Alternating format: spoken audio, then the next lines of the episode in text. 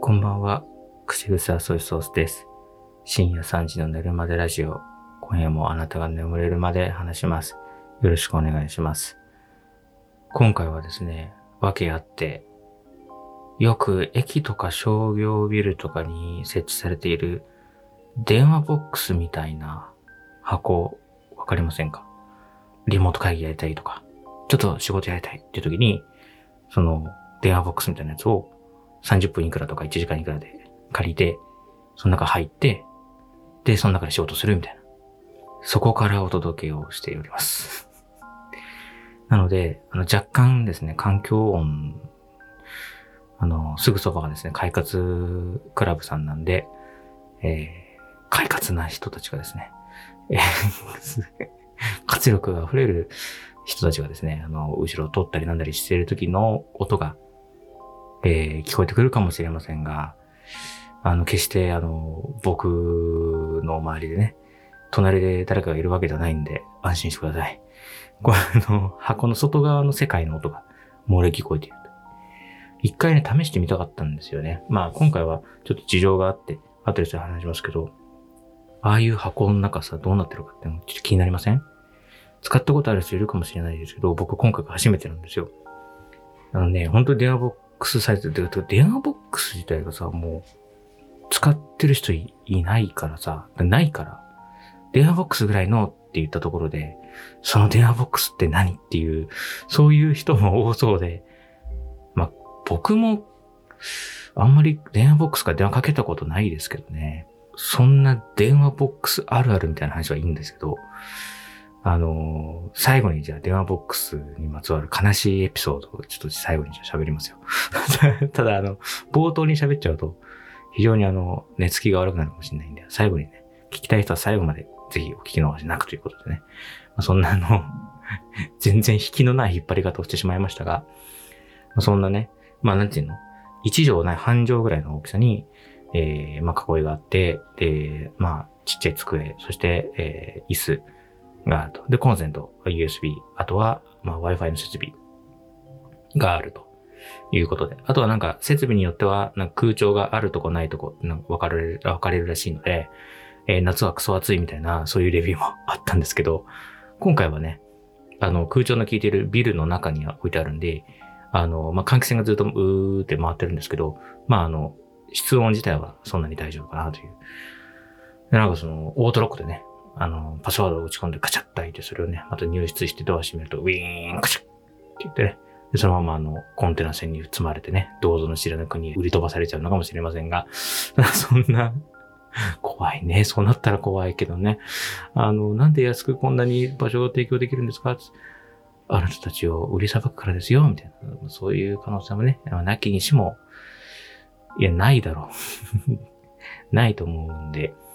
で、わかんないよね。本当さ、ドッキリじゃないけどさ、これロック、オートロックじゃん？で、中から開けられないみたいになった時にさ、どうすんだろうね。なんか急に怖くなってきた。まあね、そんな心配はししなくてもね、あの無事、横浜港から出港することはもう決まっているから大丈夫だよ。まあまあ、そんなことでね。あの、まあ、防音は完璧じゃないですね。あの、はい、今回使ってみて分かりましたが、結構まあな、外の音はする感じですね。うん。で、たまたま今回はここね、まあ、あの、すごい静かなビルの中なんで、で、しかも今夜の9時なんで、あの、人もそんなにいないんで静かなんですけど、だからさ、駅中のさ、あれとかはさ、まあ仕事する分にはいいかもしれないけど、まあまあ、そんなに静かじゃないんだなっていうのがなんとなくわかりましたね。うん。まあそんな感じで、初めての、えー、リモートワークボックスでした。ね。えーリモートワークボックスで無事に収録を終えた口癖はそそくすくんは無事に神奈川の家まで帰れるでしょうか？ね。初めてのお使いですよ。誰にも内緒で。なぜならね、こっからあと2時間はかかるからね。そう、神奈川まで。2時間あるからね。うん、これはうっかり、この中でね、うとうとうなんてしたらね、マジで終電逃すからね。なんでそんな離れたところでやってるかっていうのは、この後です。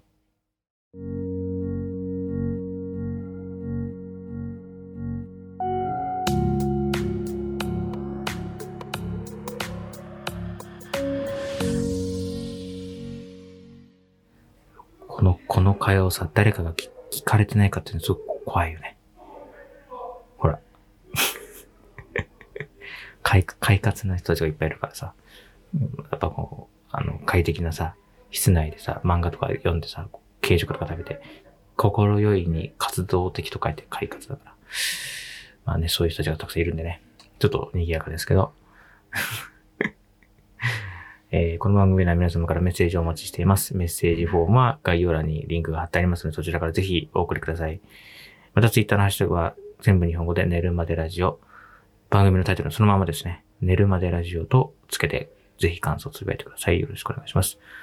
あの、なんでこんなところにいるかっていうと、あの、今ね、僕、海浜幕張っていうところにいるんですよ。千葉県。幕張メッセですね。あの、めちゃめちゃでっかい会議場いっぱいあるところなんですよ。でま、そこでね、さっき、あの、私立恵比寿中学っていうね、グループの、まあ、ライブを見て、その帰りなんですよ。で、これがね、今、この土曜日のね、夜9時で、えー、今日中にね、あの、ちょっとね、やりたいことがあって、日付変わる前に、その、自分でね、音を録音したネタを、そのラジオ番組に送るみたいなのがあるんですよ。で、それに参加したくて、で、のこのこ帰ってると、家着いて、ちょっと、時間なさそうだっていうので、家帰る前に、最初にこっちで撮ろうと。で、ついでにじゃあ、ポッドキャストも撮ろうみたいな、いう感じなんですよね。なんで、あの、このね、海浜、あ、あとね、あの、海浜幕張駅が、やっぱりこう1万人ぐらいがね、あの、ザーって出てくるんで、やっぱ混むっていうのもあって、そのピークを避けるっていうのもあって、じゃあ一旦この海浜幕張に留まって、えー、そういうネタを録音したりとかっていうのをやってから帰ろうみたいなことで、今、あの、海浜幕張、なぜか自宅から2時間離れたところのリモートワークボックスにわざわざいるっていうね、家帰れよって話なんだけどね、もうちょっと近ければね、家帰ってから録音するんですけど、もう時間がないんですよ、本当にね。うん、そうなんですよ。だからね、あの、このね、あの、幕張メッセ周辺で、その貸し会議室ないかなと思って検索するじゃないですか。一番出てくるのがね、あの幕張メッセの会議場なんだけど、そんなでかいところはいらないんだよね。その僕が 僕がスマホとかに向かってネタを吹き込んだり、ポッドキャストを撮るのに、何千人から入る会議場とかいらないからね。うん、国際展示場 D ホールとか書かれてもいらないからね。うん。その辺をね、ちょっと分かっていただきたいですよね。そんなスマホから予約するわけないじゃんっていう、そういう。だから、マカリメスの検索結果はまあ弾いて、えー、このね、ちっちゃい箱の中にもうギュッと詰めてるわけですけど、まあライブの話もうまあそんなに、まあないというか、何ていうんですか、その難しいところですよね。これはエビ中を知らない方に向けて話す内容っていうのもちょっと難しいんですけど、まあ、一個ね、あの、まあ、あの、永遠に中学生っていう曲があって、で、それはね、あの、まあ、この私立エビ中学っていうのはもうメジャーデビューして10年なんですけど、結構初期の頃の曲で、なんかその、要は、最初はね、なんか永遠に中学生みたいなそういうコンセプトでやってたら、らしくて、その頃の曲なので、なんかその、バックのメロディーがこうチャイムのね、あの、キンコン、カンコン、キンコン、カンコンっていうのがアレンジされたメロディーで歌う曲なんで、すごいこう、ほんわかした曲なんですよ。で、そのね、あの、曲すっごい人気で、だいたいライブの最後とかに歌ってるんですよ。で、なんでかっていうと、あの、最後にね、ラインダンスじゃないんですけど、なんかその周りのね、お客さんたちと肩を組んで、こう左右にね、ゆらゆら揺れて歌うっていうね、そういうのがあるんですよ。で、それがすごい一体感があるし、まあ、すごいほんわかするんですよね。で、なんかすごいね、名物で、やっぱりこのエビチのライブのね。なんだけど、最近このコロナ禍でね、このお客さんとのディスタンスを取りなさいっていう話があるじゃないですか。で、まあその家族とかね、身内はいいとしても、やっぱりその他人の人とね、肩を組んだりなんて寄せ合ったりして、やるっていうのが、まあそもそも NG じゃないですか。だから、あの、まあやったのかわかんないけど、僕が知る限りだと多分やってないというかあんま控えてる気がするんですよね。そう、それはそうですよね。肩組んで、わーいなんてやったり、そのままこう、クラスターとか発生したらやばいですからね。ら控えてたんですけど、今回ね、やったんですよ。すごい意外で、あ、やるんだと思ってびっくりしたんですよ。で、そこで素晴らしいのはね、その、別にその、エビジンのファンを持ち上げるつもりないですけど、その、お客さんたちはね、やっぱこう、自重して、肩組んだりするってことがなかったんですよね。僕が見ている限りだと、周りでは。で、僕の両隣の方々も、まあ、手手を組んだりなんすることはなく、ただその体だけ、上半身だけゆらゆらこう左右にこう、あの揺れて、こう、終わるみたいな。いうね、非常にこのなんか節度というかね、えー、やっぱりこれで何か起きたらまた今度はその、ね、エビ中側に迷惑かかるっていうのもやっぱ分かってるから、やっぱりじゃあここはぐっと我慢しようって言ってみんなこうディスタンスを取りながらゆらゆら揺れるっていうね、すごいいい光景だったんですが、このね、僕のね、通路を挟んだ目の前のところの方がですね、男女の方でカップルだと思うんですよね。男の人がね、なんかゆっくりこう、ぎこちなく、あの、肩に手をかけようとして肩まで行かないで腰に手をかけてね。で、ちょっとこう、お互い見合わしてね。で、こういう左右に揺れるみたいな。いうのを見て、くーと思ってね。これ何を見てんだと思って。俺は一体何を見てるんだって思いましたね。えー、9800円を払ってね、俺は何を見せされてるんだって。知らないカップルの初々しい瞬間を僕は見てしまいました。うん。暗がりだからね、みんな周り見られてないと思ってるそこのあなたとあなた。僕がバッチリ見てました。えー、なんかこうね、あれですね、嫉妬とかじゃなくて、ああ、なんか、いいなっていう気がしましたね、本当にね。あったかい瞬間だったなというか、まあ、そういうね、えー、心優しい人たちが、えー、周りにいっぱいいるんで安心して見れるライブということでね。えー、今回も、あの、無事、あのー、会場前に、なんだてめえこんならって、あの、いう喧嘩を一個だけ見ましたが、なんだてめえふざけんじゃねえよ、ならっていう一方的になんか因縁をつけている人が一人いましたが、がですよ、えー、その方は、そのグッズを身につけていたので確実にファンでありますが、まあ、それはそれで。それはそれですよね。ももしかしたら本当に、あの、15年前に弟を、あの、殺した真犯人に、この海浜幕張でばったり偶然出会って、お前だっていうことを込めての、何やってんだってベーコンにやろうっていう、いう可能性も十分にあります。その因縁が本当に正しい因縁の可能性もありますんで、悲劇のね、兄弟、この生き別れた兄弟の絆っていうものを、もう一度このお兄ちゃんが取り戻すぞっていう意気込みで、てめえあってなんだろって、巻き舌で言ってる可能性もありますから、これは一概に全然その、なんていうんですか、治安がどうっていう話にはならないので。え、あのね、本当は大丈夫ですよ。あの、そういう人は、働きアリ、あの、アリの巣でもさ、女王アリが、女王アリは決まってるのか、働きアリがいて、サボ、働くアリとね、普通のアリとサボるアリっていう割合はね、どの巣でも、どの、どういう規模感でも、アリって変わらないんですって。そういうこと。うん、そういうことだから、うん、大丈夫ですよ。ぜひ興味を見ておいた方は。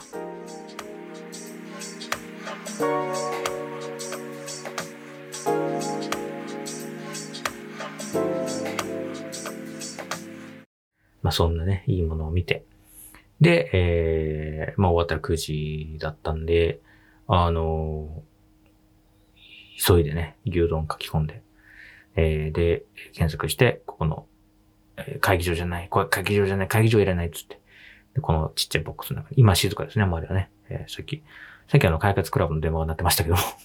ちょっと快活クラブの店先にあるんですよ。そうそうそう。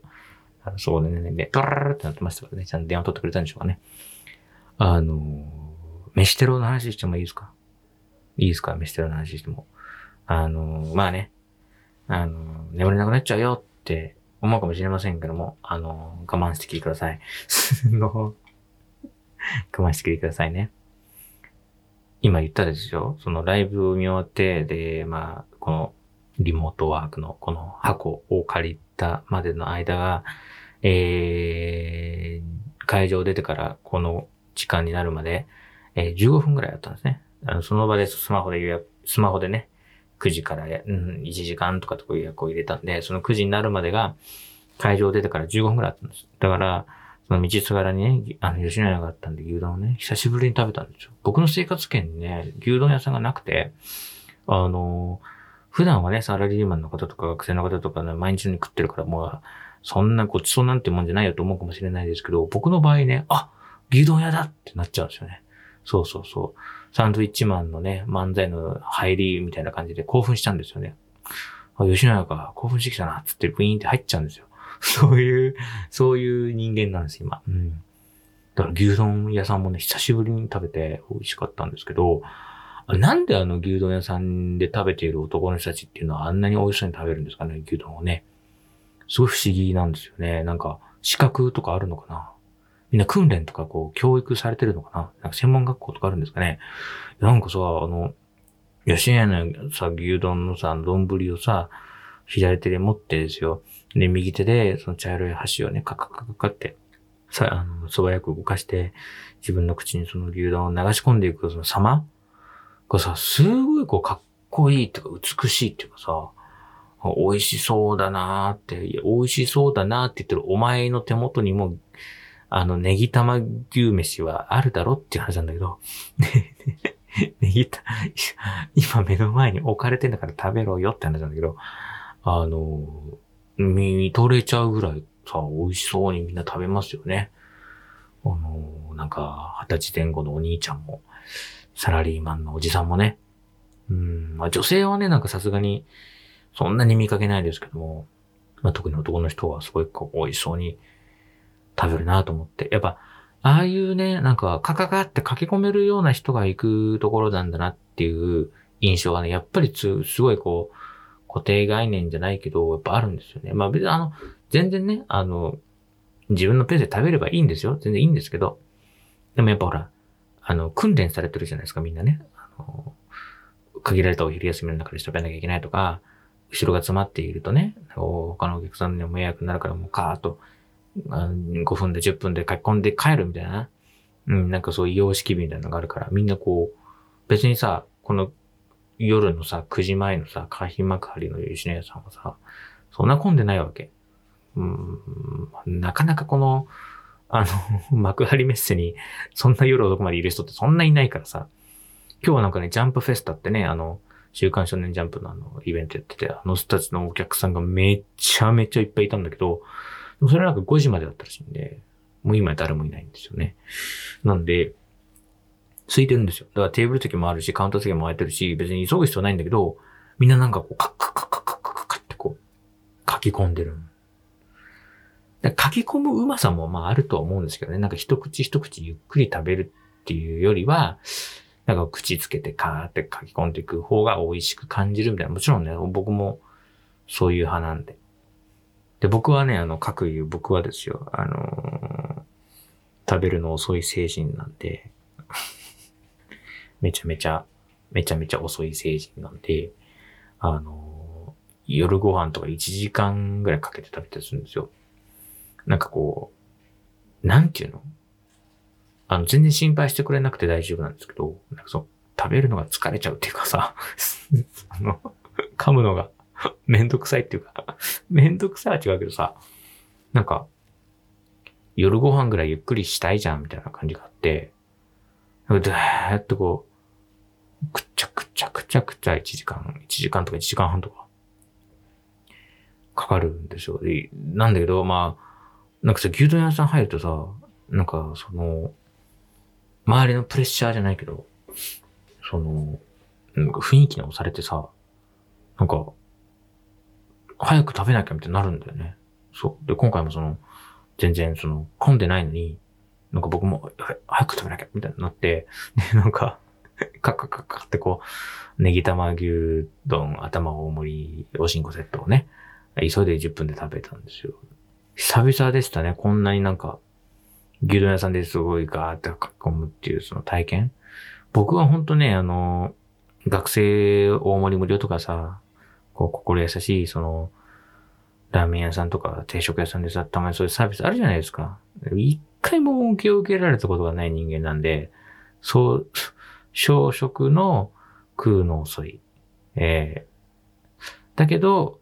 えー、運動しないからすぐ太っちゃうみたいな、それめんどくさい。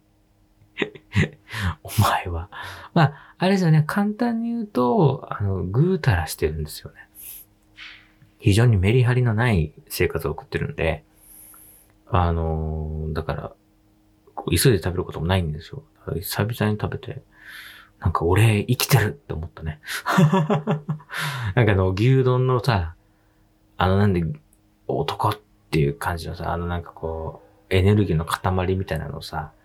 口に書き込むのをなんかやるとさ、俺も生きてるだってなんかなるよね。うん。よかったよ、これが本当さ。これ家だったら、これ生きてるぞって感じたはいいものの、そのまま寝るからね。そのまま絶対寝るからね。えーここは今ね、なぜかっていうとね、海浜幕張とか寝ないんだよね。寝れないんだよね。寝たらね、あの終電なくなっちゃうからね、帰れなくなっちゃうんでね。こんなさ、何にも、その会議、国際展示場っていうぐらいだからさ、本当に広いんだよね、海浜幕張、幕張メッセの周辺ってさ、来たことある方は、まあ一発でわかると思いますが、もしかしたらね、あの、来たことない方もこれ聞いているかもしれませんが、本当にその、なんていうの、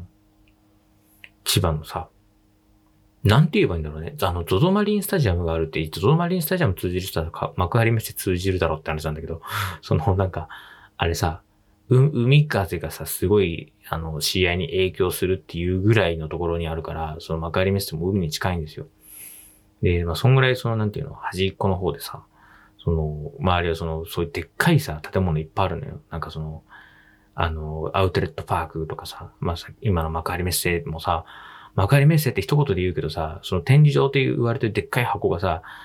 いや5も10もあるのよ。で、なんかそのホールもあって、イベント、なんかアリーナみたいなのもあって、とかってすごいいっぱいあって。でさ、まあなんていうの、コンクリートジャングルなわけ。で、その、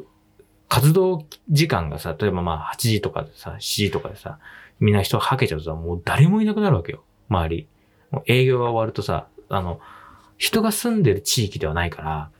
あんまりその、なんてマンションとかはなさそうだからさ、なんかその、人の、人気がなくなるのよね。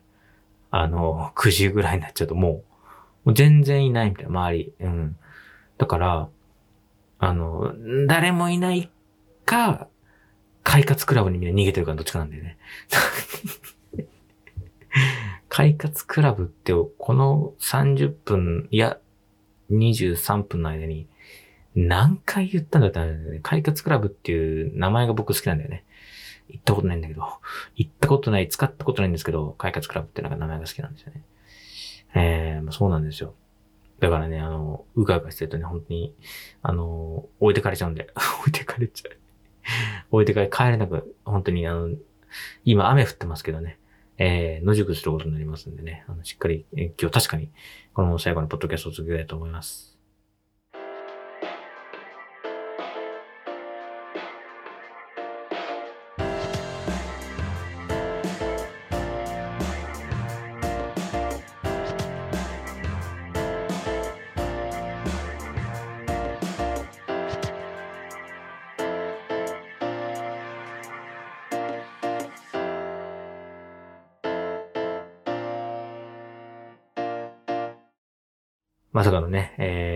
FIFA ワールドカップの3位決定戦も、そして決勝もまだやっていないし、えー、明日日曜日には M1 グランプリの決勝戦もあるのに、それもまだ見ていないということでね、えー、話したいことがいっぱいあるはずなのに、それが行われる直前に収録してるんでね、あの、来週に全部話すことになりそうだなっていうね、あの、非常にあの、来週がね、怖いんですけども、あの、さっき言ったあの、電話ボックスにまつわる、あの、悲しい話 かな。え、どうしようかな。言おうか言わないか。あの、なんていうの。ちょっと本当悲しい話だからさ。ね。うん、どうしようかな。どうしようかな。やめようかな。なんか。でもさ、さっき頭で言っちゃったからな。うん。なんかあんまり聞いて心地よくない話だからさ。うん。こういう睡眠導入ラジオって言っているこの番組でさ、そんなこと言っちゃっていいのかなと思うんだけど、言っちゃうかな 言っちゃおうかな。初めて電話ボックス使った思い出っていうのがあるんですよ。僕は小学校ね、あれがいつぐらいだったかな ?2 年生か3年生か、3年生は大きくなると2年 ,2 年生、3年生ぐらいかな ?3 年生ぐらいかな？確か。うん。登校中にね、あの、道にね、車道に、車道の端っこにね、あの、犬がね、あの、倒れてて。まあ多分なんかこう、車とぶつかったのかなみたいな感じで。んで、友達3人ぐらいで投稿してたところで見つけてね。どうしようかってなって、これはなんかこう電話とかした方がいいんじゃないの？みたいな。どこに電話すんの？みたいな。言って。んで、警、警、警察かな？みたいな。やっぱさ、ドキドキするじゃないですか。大人だった僕だって警察に電話したことなんか一回もないですよ。子供の中でさ、その、おまわりさんに電話するっていうのはさ、なんか話がこじれたら死刑になるんじゃないかっていうさ、わかる？この感覚。なんかあの、あらぬ疑いかけられて、牢屋ぶち込まれるんじゃないかっていうさ、漠然とした不安があるからさ、け、け、け、け、け、警察？みたいな。そんな こんな怖い人じゃない。こうなんかね、死の番人みたいな感じになってますからね。僕、小学生の中での警察官っていうのは。お前りさんありがとうみたいなことじゃないですかね。なんでてめえ坊主何やってんだこの野郎って言われてそのままパトカーに連れられるんじゃないかっていう漠然としたその恐怖感があったんで、3人でじゃんけんして、あ、そうだ、俺じゃないんだ。俺は勝って、で負けた友達がかけたんですよ、電話ボックスが。そうそうそう。で、多分ね、なんか、お小遣いだか、あるいは緊急の時だから戻されてた10円玉を使って、電話して、あの道に、犬が倒れて血がってなって言うんですけど、っていうことを言って。そしたらね、なんか優しくおまわりさんが、じゃあこの後行きますから、ちょっと待っててくださいねって言って。で、確かバイクかなんかで来たのかなおまわりさんが一人来て。で、君たちはもういいよっていう感じで、あの、なんていう、解放されて。釈放ですよね。ありがとうございますって言って。不思議なもんだよね。あのさ、なんか僕なんかさ、電話、電話すらかけてない。電話すらかけてないって言ってるそばから、快活クラブの電話かなってますけど、誰か出てください。快活クラブの人出てください。誰か。誰か早く、早く電話、電話鳴ってますよ。あんな、取ったね。うん。そんな、いいんだよ、受付の電話の実況は。あのさ、電話かけてないし、悪いことしてないし、何にもしてないのに、なんかおまわりさんのお、お、お世話になったっていう記憶になってるからね。で、やべえ、つって。おまわりさんが帰んないと僕たちがまあ、釈放されないってことになってるから、その捕まっちゃったみたいな。んで、あの、いいよってなって、あ、いいんですか？みたいな。い取り調べとかいいんですか？みたいな感じになって。いいよ。帰れよ。学校行けよって話だから、登校中だから。朝の8時半とかだからさ、早く学校行けやって話だからね。いいんだよ、つって帰って、あの、学校行きなさい、つって。ありがとうございますつって。ね。あの、おでこから血が出るまでアスファルトにね、えー、頭をすりつけてね、土下座をして、ありがとうございますつって、だっていう思い出があります。なんじゃそりゃ。でも本当でも電話ボックス使ったっていうか、そういうなんか、やばい、電話ボックスからかけなきゃってなった時って、本当、それ以外思い出せないぐらいない。本当に。また中学生ぐらいに携帯電話持たせてもらってからずっと持ってるから、なんだ、20年経ってないか、10、15年ぐらい、ん ?15、6年経ってるから、もう公衆電話から電話をかけるっていう動作は、ちょっとおぼつかなくなってるはず。てか、そもそもテレフォンカードとかにかけたっていう記憶が、ほぼ、ほぼほぼないですね。あと、怪しいステッカーがいっぱい貼ってあるよね。さあ、そんなこんなでですね。そんな今回はね、えー、リモートワーク用のね、えー、あの、店、お店のね、店先とかビルの中とか、あの、駅中にね、置いてあるあの、電話ボックス台の、あの、コワーキングスペースからお届けをしました。普段とちょっと音質が聞こうとなって聞こえていたら申し訳ございませんが、えー、ご了承くださいというわけで、今夜はこの辺です。えー、来週は M1 とか、えー、ワールドカップとかいろいろあると思うので、はい、たくさん話したいと思います。それでは皆さん、僕はあと2時間かかりますが、皆さんはベッドの中でおやすみなさい。帰るのめんどくせえ。その前にネタを送らないといけない。ネタを送ります。